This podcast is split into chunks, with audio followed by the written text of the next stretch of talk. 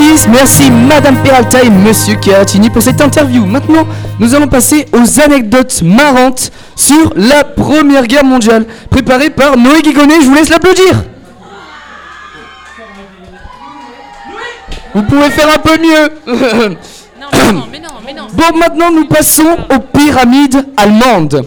Après la victoire des États-Unis lors de la Première Guerre mondiale, une grande fête est organisée en mai 1919 à New York. Durant la parade, de nombreuses armes sont présentées ainsi qu'une pyramide.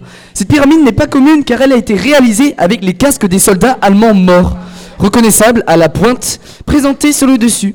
Une œuvre d'art très particulière.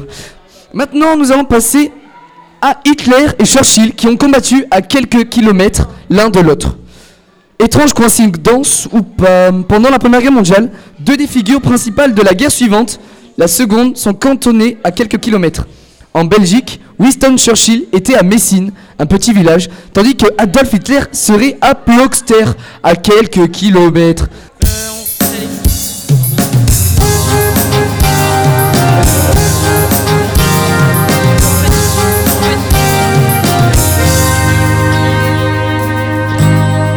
Je sais qu'il y a beaucoup de fans de Florent Pagny ici, donc nous allons passer une chanson qui interprète un soldat.